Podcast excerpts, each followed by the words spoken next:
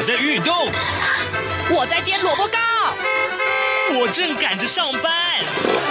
哦，我要赶着去上课啦！这个时候，我们都在听夏志平制作主持的《早安台湾》。早安台湾带给你最热门的时事访谈，最感动的人物专访，最直接的民意表达。对，让我们一起收听《早安台湾》。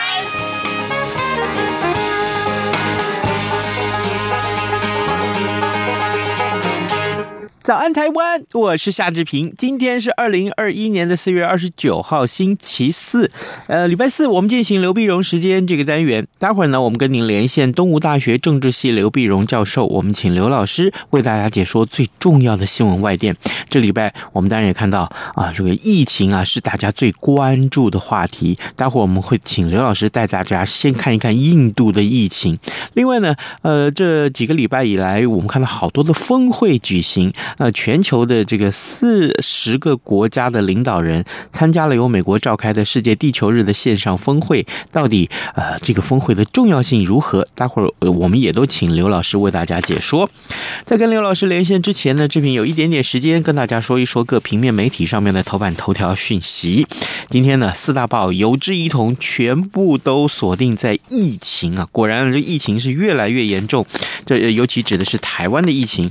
呃，我们看到。呃，《自由时报》、《中国时报》还有《联合报》上面提到，都是本土暴增三个病例的这个疫情。那么，华航染疫扩大，增加了两个机师的家人确诊了。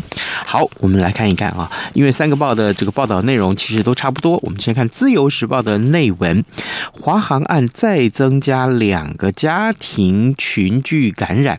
中央流行疫情指挥中心昨天公布了新增加的三例本土确诊案，其中呢包括了两例机师家人确诊，而且呢有五名机师家人血清抗体验出了阳性，扣除两名的确诊者，其他的三名核酸检验阴性，但是抗体是阳性啊，这代表呢曾经感染过，曾经遭到感染过。那么专家研判呢，感染已经超过了一个月了，现在呢已经没有传染力，而指挥官陈时中他则是强调说，嗯。机师染疫是不是造成家务跟社区的影响呢？这是目前所要关注的重点。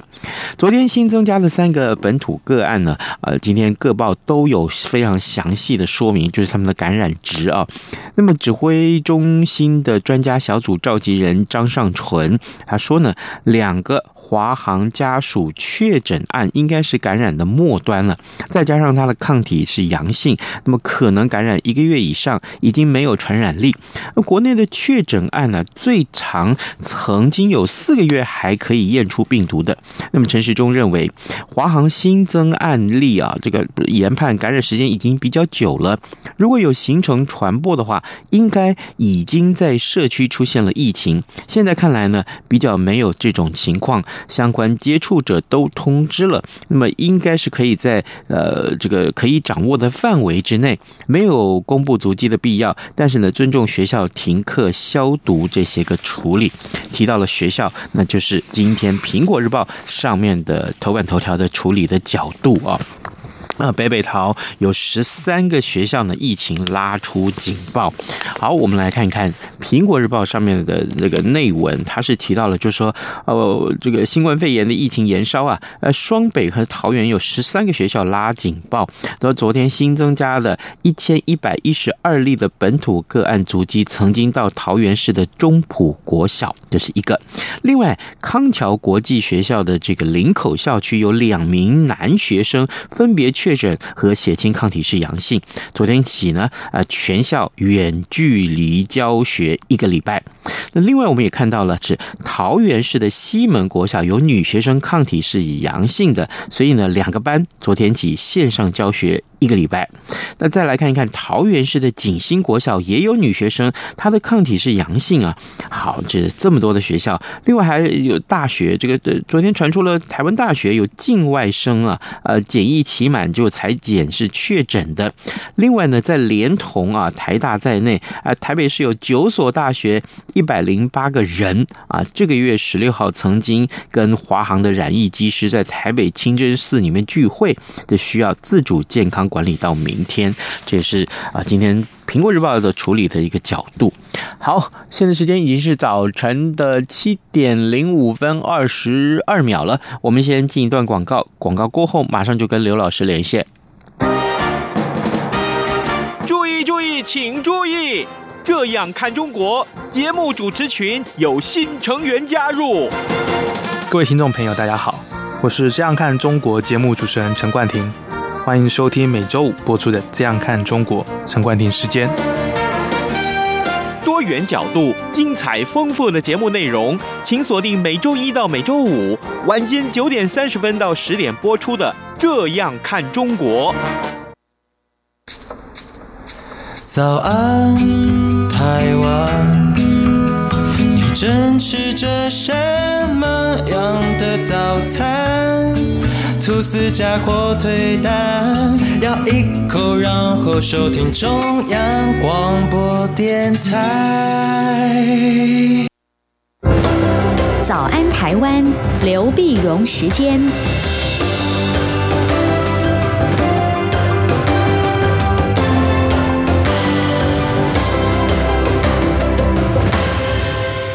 这里是中央广播电台台湾之音，您所收听的节目是《早安台湾》，我是夏志平。此刻时间早晨七点零六分四十三秒，我们为您连线。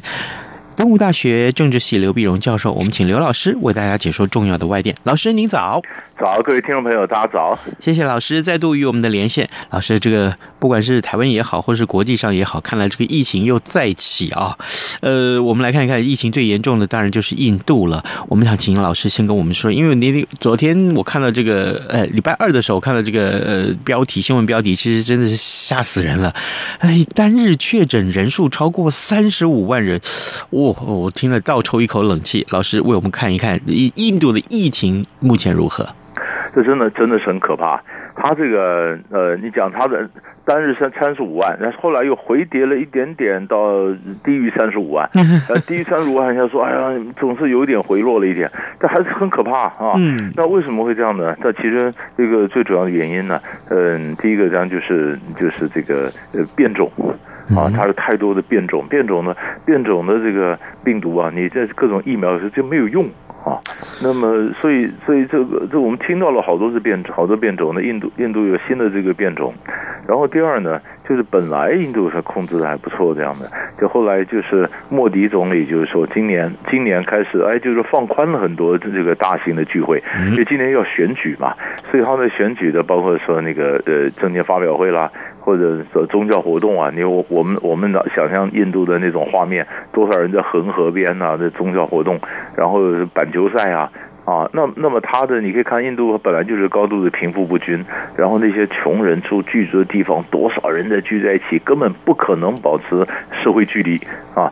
但是在这样的情况下，然后大批的这那么那么那你看他是最新的报道，就是说他死亡的人数已经超过二十万啊，那他染疫的这么你说但是三十几万，但是呢，很多人不相信这数字，为什么呢？绝对不止这些，因为印度的印度的很多的人口普查了一些制度根本不完善，不完善。就是有的人他也许已经染疫了，有些人往生了，那你政府根本不知道啊，不知道。那这样一来以后，那医生也不够用，医生不够，你这病床不够，制氧机不够，氧气他抢氧气啊，他抢这这病床根本不可能有病床嘛。医生他一个一个医生，他这样配配配到多多少一万一万多的这个病人，这样子来根本不够，那最后坟场都不够，你日以继夜在那边烧。然后这这是，然然后这个这个是个灾难，这是个灾难，所以就是现在就是全世界几乎都伸出了援手啊，那不管跟印度有恩的有仇的啊，你说是欧洲的、美国的啊，你说呢中国大陆也是，那我们台湾也送了这个制氧机，呃，连巴基斯坦都伸出援手啊，啊，啊有有有钱出钱，有力出力，要不然就是医药器材，要不然就给你什么氧气，要不然你怎么捐钱，要不然什么。连连《纽约时报》里面都有一个专题说，我们怎么呃怎么帮助印度啊，你现在现在现在你发现印度不是很多这个呃很多国际上的科技巨头，他们的 CEO 都是印度的嘛，像 Google 啦、微软啦，都是印度裔的。那他们当然也主动说捐款的，希望能够帮印度能够抗疫。嗯，因为因为印度是这么多这么大人口的国家，那本来经济成长都不错，不错。这一来，如果一爆发的一些，就整整个疫情外溢很严重啊。是，那么，那我我们也看到说，你看三月十二号的时候，我们不是讲说，呃，这个呃，印太国家四国开峰会嘛，嗯，开峰会呢，本本来孩子还呃分派给印度一个任务哈、啊，就是说你要做十亿剂的这个新冠疫苗啊，那美国提供科技，然后日本出钱，印度来制造给印太国家，啊，你现在第一个，你这疫苗自己都不够用啊，啊，这不够用，而且有很多变种没用，那你说你现在哪有办法，哪有办法这个这个输出这个这个？疫苗呢？而且印度本来就是一个学名药最大的一个制造厂嘛。本来人家说，呃，如果沙乌地阿拉伯啊、沙特是呃世界的加油站，印度算是世界的药房啊。而且药房本身都是自己都好像失火了一样啊。这个这个可见这国际上的恐慌造成的冲击啊，这是这是非常严重的。哎，这真的，我们看到这么严重的疫情啊，我这也想到说，是真的。让印度的这个医疗体系都崩溃了啊！那所以可能接下来各国的援助行动能不能奏效，这也是大家所关注的。是，因为他本来是讲，本来也有一些分析讲说，因为印度我们看到贫富不均嘛，那有钱人平常都是过自己的生活，嗯啊，你说医疗不好，那我自己请私人医生嘛，嗯啊，你这不行，那我自己弄私人医院嘛，啊，那怎么样？那我自己买私人飞机，我到国外看病嘛，啊。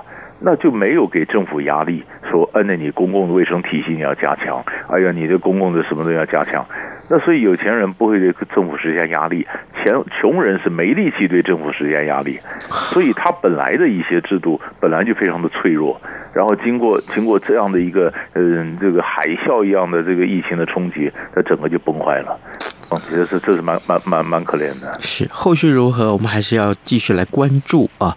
呃，各位听众，今天早上志平为您连线访问东吴大学政治系刘碧荣教授，我们请刘老师为大家先关注了印度的疫情。那么接下来我们看到，呃，老师在上个礼拜我们提到，就是呃，全球有四十个国家的领导人参与了美国召集的世界地球日线上峰会啊。老师，我们想请教您，在这场峰会之后，我们看到这些个与会的国家到底做成了哪些决议？他们愿意为地球的暖化贡献些什么样的力量？嗯，因为现在地球的这个气候气候问题越来越严重啊。对，越严重，那个美国呢，现在就是说，呃，拜登总统就是，那美国回来了，美国重新领导世界，过去被川普总统耽误了四年嘛，哈，嗯，所以赶快就是这个气候气候问题非常非常重要。非常重要，他们这次开会的这个呃目标呢，是希望控制全球气温的升幅啊，维持在一点五度 C。啊，本来我们想说，如果两度 C 的话，那就糟糕了。太平洋很多岛国都被淹没了，冰山融化什么的。那所以现在要控制在一点五度。那一点五度，大家就要减排啊！啊，你不要这样的温度不能这么持续这么热，大家就承诺各种减排的温室气体的排放。那减排呢，美国就承诺，它在十年内啊，温室气体要降降低呃排放的降低百分之五十到百分之五十二啊。那么二零五零年的时候，需要达到零排放。哎，这个就很这个很重要，这就代表后面的就是一个绿色的经济或绿色的一个政策啊。嗯。然后中国大陆呢，也比如说到二零六零二零六零年的时候达到碳中和，碳中和呢，那当然是二零三零年达到碳达峰啊。但是二零到的高峰，二零二六到二零三零之间尽量减少煤炭的用量啊。那日本也说，比如说它二零三零要比二零一三要减少百分之四十六啊，进而将挑战的是，如果能够更要努力进一步，希望。能够减少到百分之五十啊，那么澳洲就比较少了。澳洲坚持二零三零年才减少百分之二十六到二十八。那大家说你这个太少了，我们都是将近百分之五十，你二十六到二十八，澳洲就坚持啊，不要不行，我就是我就是拒绝提高，当然也遭到一些批评啊。也就是说，各国现在都重视到这样的一个呃，这这个这个也非常之严重性，然后要尽量减排。那减排呢？那于是这里面会牵涉到什么问题呢？牵涉到说它的以后整个企业的生供应链呐、啊、什么，它都会要求说，哎，你要提供碳足迹啊，碳足迹说你生产的东西，你都会排了多少碳啊？你你你到底使用了多少东西？你的过程里面多少碳？那你如果使用多少碳，你的这整个的记录呢不够绿。不够绿的话，那你就在有一些欧洲就通过很一些法令，就不能让你进入它这个大型的这个品牌的供应链。那所以，所以这变得很严重啊！所以为什么台湾我们的一些企业也赶快赶快说说政府如果来不及做，那很多企业出来带头，嗯啊，希望要要，因为要不然的话，这是国安问题啊。是，那你的东西你进不了，进不了，你整个经济会受受到受到影响。所以很多企业就开始说，那现在所以就有一个名词叫漂绿，就是人家漂白，漂绿。啊，就是我把我的过去的记录漂绿，我很绿。那么欧盟通过法令没这么简单，透明化，哈，就是禁止不准你就随便弄个数字糊弄我什么漂绿，没这回事儿哈。所以这已经变成一个全民运动了。然后，然后这整个的呃，当当然它会有新的经济投资的方向，它会有经济的商机，但是它也给大家很大的一个压力。嗯，对，我们过去看到像比如说很多的这个呃地球峰会的时候，就是气候峰会的时候，其实各国对于这个达成的目标根本就是不甩的啊。那现在这个燃眉之急了。本来就是讲讲，那很多人讲说，你凭什么要求我？就就觉得这是经济经济和这个呃环保中间的一个拔河啊。那很多人想说，这是可能是发达国家对穷国的我们这个一个施加压力，你就见不得人家的发展经济啊。呃，以前以前就不甩，以前这个事情就太不重视，太不重视。但现在事情越来似乎越来越严重。啊，我们也都看到这个气候的变化，不能不急起直追。嗯，所以现在变成，所以现在最好的方法就是不是各国开会，是整个企业界是包括金融界起来，那么他们投他知道你投资，所以有什么有这个这个 ESG 的指数，你的环保的或这种指数指好的话，那么才投资，因为你投资那个企业，它才可能进入到大型企业的供应量啊，呃，供应链啊，那所以它这个连连这个资金的流向，那么都是金融界配合。导向一些环保绿色的一些经济，那这样才有效。不然的话，政府讲讲要到家随手关灯，没人没人理这事情。省不省电不省水，不不省汽油，嗯，怎怎么承诺也没有用。但是现在现在不行了，现在一般你企业都生产不了了。是，老师啊，这个有一个突发的议题，也不是突发了，就是正好。再过几个小时，因为因为您提到了美国，顺便想请教您这个话题。呃，美国总统拜登啊，再过两个小时不到啊，就要发表这个第一场的国会演说了。老师，这个美国总统发表国会演说的重要性是什么？为什么大家都要关注啊？是。因为，因为我们看国会演说，就是他，比如说他他发他的一个施政的方针嘛，嗯，那么他比如说他怎么样的家庭援助的计划，呃，他是选择是发表些什么样的一个一个一个技术建设、经济的或者外交的计划，这就现在说，美国是世界最强大的国家，他怎么走，他的钱会怎么流动，他会要不要减税？呃，要要不要增税？它会造成整个企业的这个方向，每个人都在看呢、啊。所以在事前有很多的预测，啊，他可能会这样做啊，他可能他可能这是不会谈到增加增加什么遗产税啊，他可能不会怎么样。但是你要看他最后端出来什么，所以这个这个就是，尤其美国总统这个拜登又是，你看这个看到上来这这这个一百天来就就非常积极啊，呃，表示说一副跟时间赛跑的样子。那时间赛跑的样子这么积极的时候，他也在猜。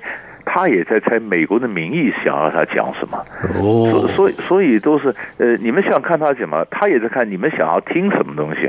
那这个每一个东西加成出来效果，对世界的政治啊、经济啊、军事啊，其实都会有一个涟漪效应，这影响是很大的。是后续如何？到底发表了什么样演说的内容？我们再请刘老师下礼拜跟我们来解说。呃，另外呃，我们来看到。俄国啊，哎，老师，这个呃，俄国跟呃乌克兰啊，最近真的是很不平静啊。目前最新的这个呃发展的情势如何？是。俄国这个普京总统是很会玩的，但是他这个这就就就是在礼拜四的时候啊，礼拜四的时候，他的国防部长绍伊古就宣布啊，他说礼拜五开始，二十三号开始，那么俄国要从这个呃，俄国和乌克兰边界的部队啊，要调回他们常驻地啊，演习完了嘛。没完了，叫回常驻地。当然，他有些武器还留在那儿哈。嗯。那在他常驻地就是什么意思呢？就是之前一个礼拜，俄国忽然在乌克兰的边界开始增兵，增兵了。你说包括包括了这个呃坦克啦、大炮啦、战机啦、飞弹啊，那么总共就将一万多一万多的士兵。那么最近的地方距离乌克兰才两百四十一公里。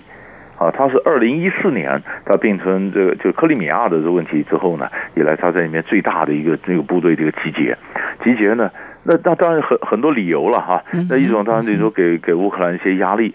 那么当然也有讲法是，乌克兰总统泽伦斯基呢，他是跟土耳其买了很多无人机。那买了无人机呢，乌克兰东部不是很多半自治的地，这这这个什么共和国然后什么，那么中央政府想把那块地收回来，哎，他就看到哎，土耳其的无人机很会打仗啊，有无人机呢，后来哎可以可以帮忙收复东乌克兰的这块地方，那么。所以俄国就说你这是挑衅嘛，所以俄国就开始就这个这个这个有有部队在那儿。好了，但是于是泽伦斯基软化了，就跟普京说：“那通电话，我们来谈一谈吧。”呃，普京一想，哎，事情差不多达问题达到了，撤了。所以他就是，所以人家讲说，普京会玩的就是他把冲突升高到战争边缘，战争边缘，然后你们都紧张了，你们都在猜会不会打仗，啊、呃，然后呢，他就撤。我觉得，我觉得当西方媒体在猜，嗯、呃，会不会打仗很紧张的时候，普京心里一定是暗笑。他说：“会不会打仗，哪里是你们猜的呢？那是我决定的。”所以你看，他猜了。然后第二，然后呢？你看那一阵子本来跟美国关系搞得搞得不好，还包括一个我们说异议人士纳瓦尼，他是在医院里面绝食啊，他说他没有受到应有的这个医疗的一个照顾啊什么的要要求。哎，普京又完全符合他的要求，他就停止绝食了。啊，所以因为异议分子，他万一真的是真的死掉了，那造成的冲击很大。所以要不要让他死？要不要接受他的要求，听着他的绝食？要不要撤军，避免战争的发生？普京就把经济危机升高，然后降低，降低以后，西方松口气，哎，然后普京去参加气候峰会，嗯，然后就表示说，你看，你拜登开的会，我也给面子了。那这个升高降低，就我一个人在玩。那下面。你你怎么跟我谈？所以现在现在就是六月份的时候，他们可能会在要要见面了，要见面那时候就看看他们的双方关系是怎么改善呢，或怎么谈判，怎么出价。所以普京现在前面玩一趟以后，为后面的美俄高峰会议做个铺垫的工作。嗯，哇，这个看起来这高招不断，高潮不断，高不断，很很会玩，真的很会玩。嗯嗯，好，各位听众，今天早上志平为您连线访问东吴大学政治系刘碧荣教授，我们请刘老师为大家。来解说重要的新闻外电了。老师，最后我们来看看亚洲的情势。呃，大概在两个礼拜前，老师曾经为我们来解说过新加坡的这个新内阁啊出了这个这个问题。那呃，下一个世世代的这个领导人到底是谁会出现？老师，这个问题目前有了新解吗？是。那么这个大家也非常关心，那是新的那个，那是四月二十三号礼拜五的时候，那正式对外公布了哈。我们就本来的事情就四月八号的时候呢，这新加坡就是第四代领导人的，他们叫领军人嘛，呃，叫王瑞杰，就副总理。副总理本来就是，呃，我们晓得之前就是因为是李显龙呃总理，就是年纪年事大嘛，他六十九岁了，明年七十岁了，在新加坡不能有那么多那么老的总理啊，那所以要叫接班人，接班人找了王瑞杰。那王瑞杰在四月八号的时候，他辞掉了接班人的这个位置，他还是担任副总理啊，经济事务统筹部部长，但他他决定把财政部长什么辞掉，因为他说如果他接班的话呢，他就可能六十岁，六十岁跑道太短，就两三下他又要退休了，所以应该找一个更年轻的。好了，大家就看了。那像这这那所以所以接班的重新重新这个调整以后，那谁出来呢？那礼拜五的时候呢，这财政部长呢就叫黄循财，黄循财是本来是教育部长，教育部长接了财政部长，财政部长那是什么意思啊？就是就是王瑞杰他辞掉财政部长，那谁接财政部长极可能就是下一任的领导人嘛哈。那这个黄循财才四十八岁。四十八岁，就就算接的时候也才，如果顺利接班，也差不多才四九五十，呃，前面的跑道还够长啊。那同样的还有一个呢，呃，交通部长叫王以康，王以康转任卫生部长，他也才五十一岁，五十岁这两人呢就被赋予任务叫联联合领导抗疫。啊，嗯那么这个抗议，所以这样说，哎，那是不是这两个人里面是会不会出现一个是新的总理呢？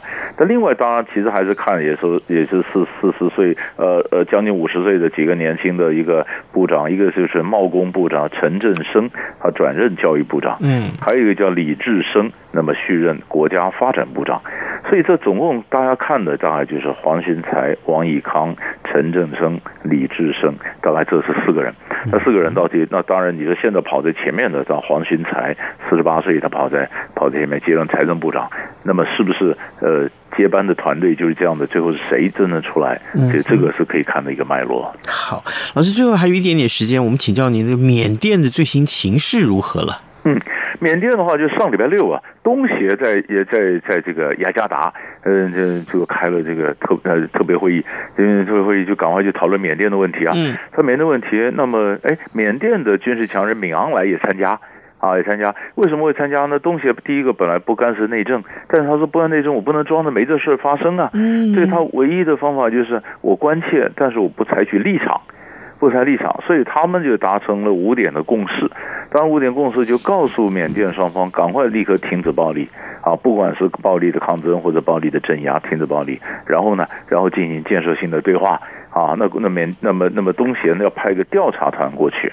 啊，到那那那这派到调调查团过去，那么那么到到这个呃呃缅甸，到缅甸呢，就是说，那你缅甸政府不要让我们能够接触不同的势力啊，那就不能说叫叫看看，而且提供什么样的人道援助。嗯、那么那么这个马来西亚的首相慕尤丁就讲说，要赶快放人啊，这所有的这些被监禁的这些人这人呢，包括这是放人。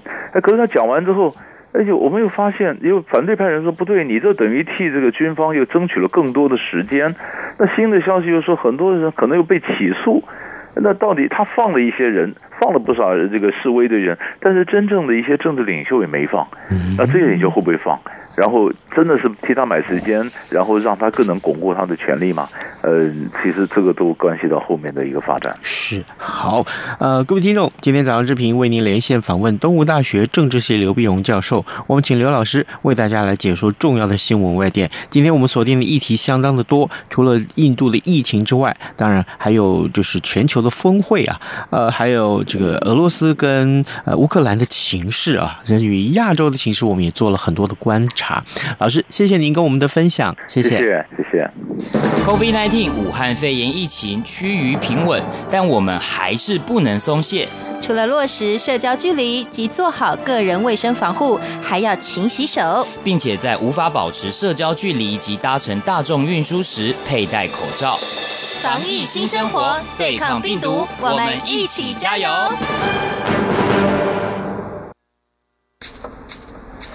早安，台湾，你正吃着什么样的早餐？吐司加火腿蛋，咬一口，然后收听中央广播电台。早安，报马仔。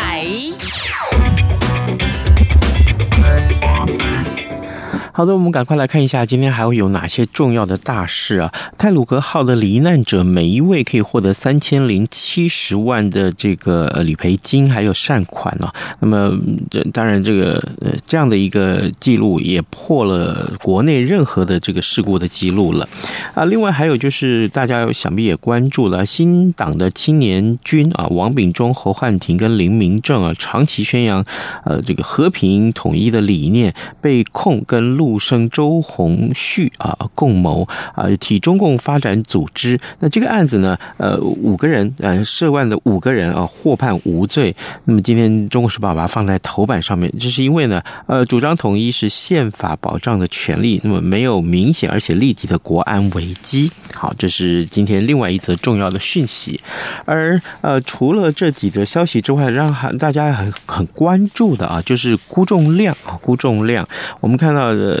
呃，非常呃知名的商界人士，前中信金的金控的这个副董事长辜仲亮，他被控涉及红火案，已经缠讼了十五年。那现在辜仲亮被改判无罪啊，这想必也是今天大家非常想要看的新闻。其他很重要新闻，台北股市，台北股市最近热得不得了啊，这个热钱涌入啊，这个股汇双市的影响很大。呃，加权股价指数昨天一万七千五百六十七点五三点是虽然是下跌，但是后市大家都还看好，特别是今天两份财经专业报纸都把焦点锁定在联发科这支股票上面。这个企业啊，目前呃每年啊加发的股息是十六块钱，创台股的第一个这个个案。从二零二一年到二零二四年，这怎么会这个现在才二零二一年不是吗？怎么会未来三年的股息都已经确定了呢？这个非常有意思的话题，有兴趣的听众。朋友不妨也来自己来看一看这个消息。那也欢迎大家啊，就是随时锁定中央广播电台各节的新闻，或者是上到我们的官网来，甚至于是订阅早安台湾的 Podcast，然后可以收听我们所为您提供的新闻或讨论。谢谢您的收听，今天节目时间也到了啊，就跟您说拜拜，明天再见喽。